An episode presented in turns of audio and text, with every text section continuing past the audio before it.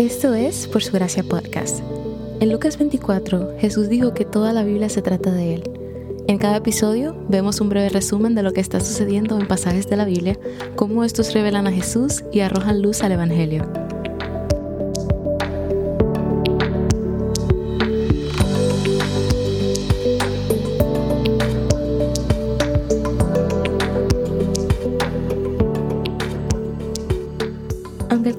12 de Levítico solo contiene 8 versículos, en realidad tiene mucho que enseñarnos.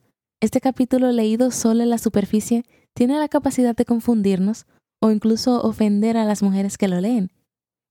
Si eres mujer, te invito a no ver este capítulo como describiendo la inferioridad de la mujer. De hecho, es muy hermoso y bondadoso de parte de Dios lo que leemos aquí. La purificación después de dar a luz era tanto necesaria como un regalo de Dios. No sabemos exactamente la razón por la cual el tiempo de purificación de aquellas que daban a luz a niñas era más largo que el de aquellas que daban a luz a varones, pero probablemente sea porque estaban dando a luz a otra persona que también sangraría y daría luz. Lo que sí sabemos es que el Señor les estaba proveyendo un descanso necesario a estas mujeres luego de que nacieran sus hijos. El periodo de impureza por un niño era de 40 días y 73 días por una niña. Esto sería el equivalente de seis semanas y diez semanas. En su estado de impureza, la mujer no estaría atada a sus quehaceres diarios. En ese tiempo se enfocaría en cuidar a su bebé recién nacido. Eso debería sonar bastante familiar para aquellas mujeres que han tenido licencia de maternidad en su trabajo. Aunque en ese tiempo la mujer era llamada impura, en realidad el Señor estaba mostrando compasión al darles descanso y tiempo para cuidar y crear vínculo con su bebé. Esto no es inferioridad, sino el gesto de un Dios que se preocupa por su pueblo tanto física como espiritualmente.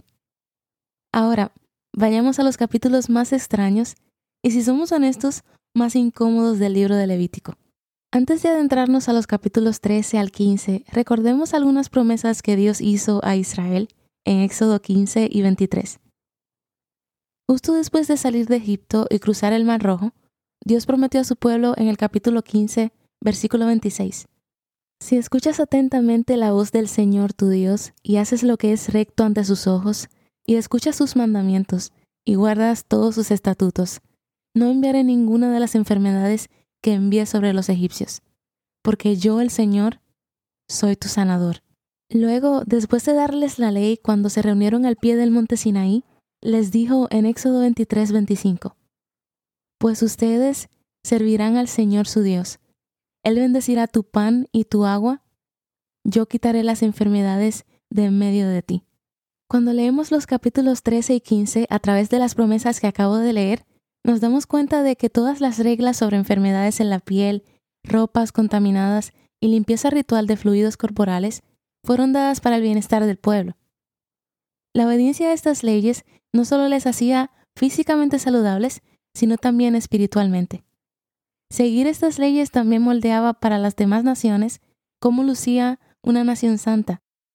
La higiene no era una prioridad para muchas naciones, especialmente los cananeos.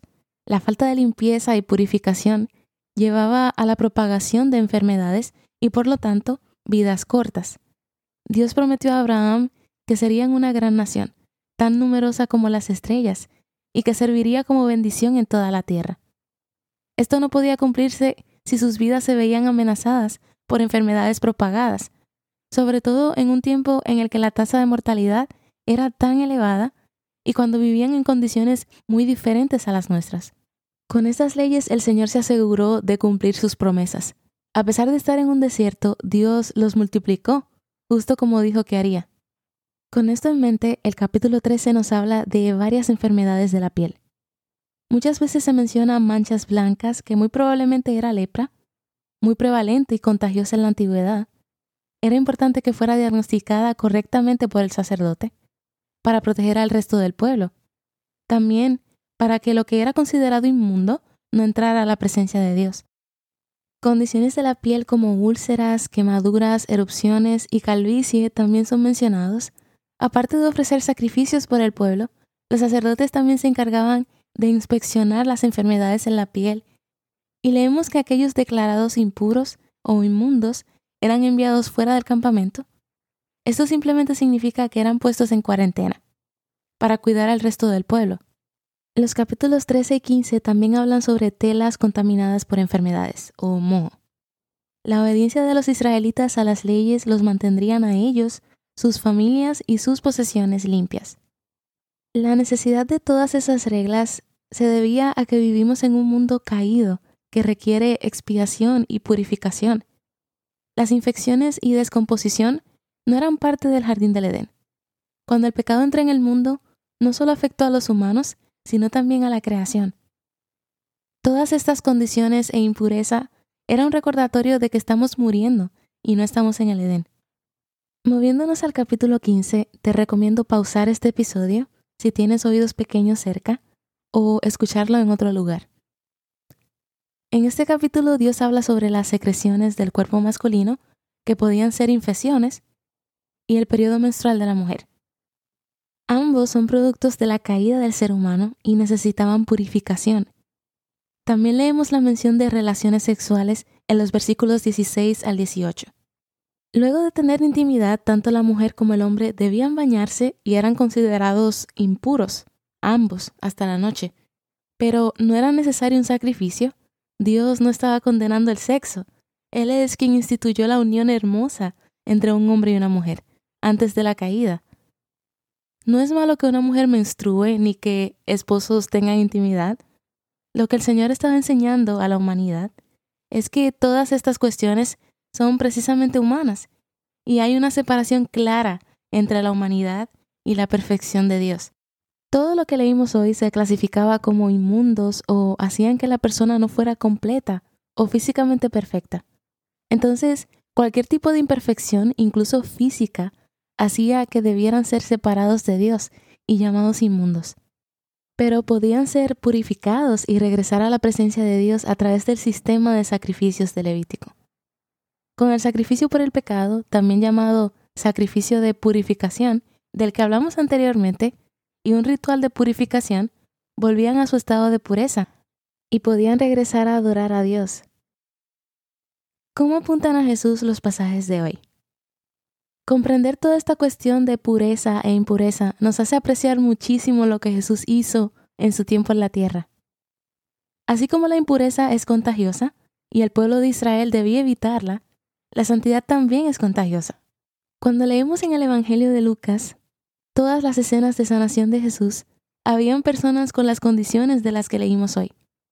Jesús tocó cadáveres, una mujer con flujo de sangre, personas con enfermedades en la piel, pero sus impurezas no lo contagiaban.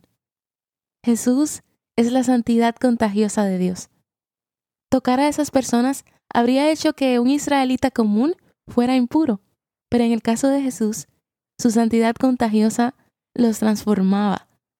Él convertía a los impuros en puros, lo que permitía que pudieran ir a la presencia de Dios en el templo. Jesús limpió nuestra impureza y cuando regrese, restaurará también la tierra. Todo será hecho nuevo. ¿Qué dice del carácter de Dios en los pasajes de hoy? Yo vi la compasión y dulzura de Dios en el capítulo 12 con las mujeres recién paridas. Este pasaje nos recuerda que Dios siempre tiene un propósito detrás de todo lo que nos manda hacer, aunque no siempre tenga sentido para nuestras mentes finitas. Sus planes son más grandes de lo que podamos comprender.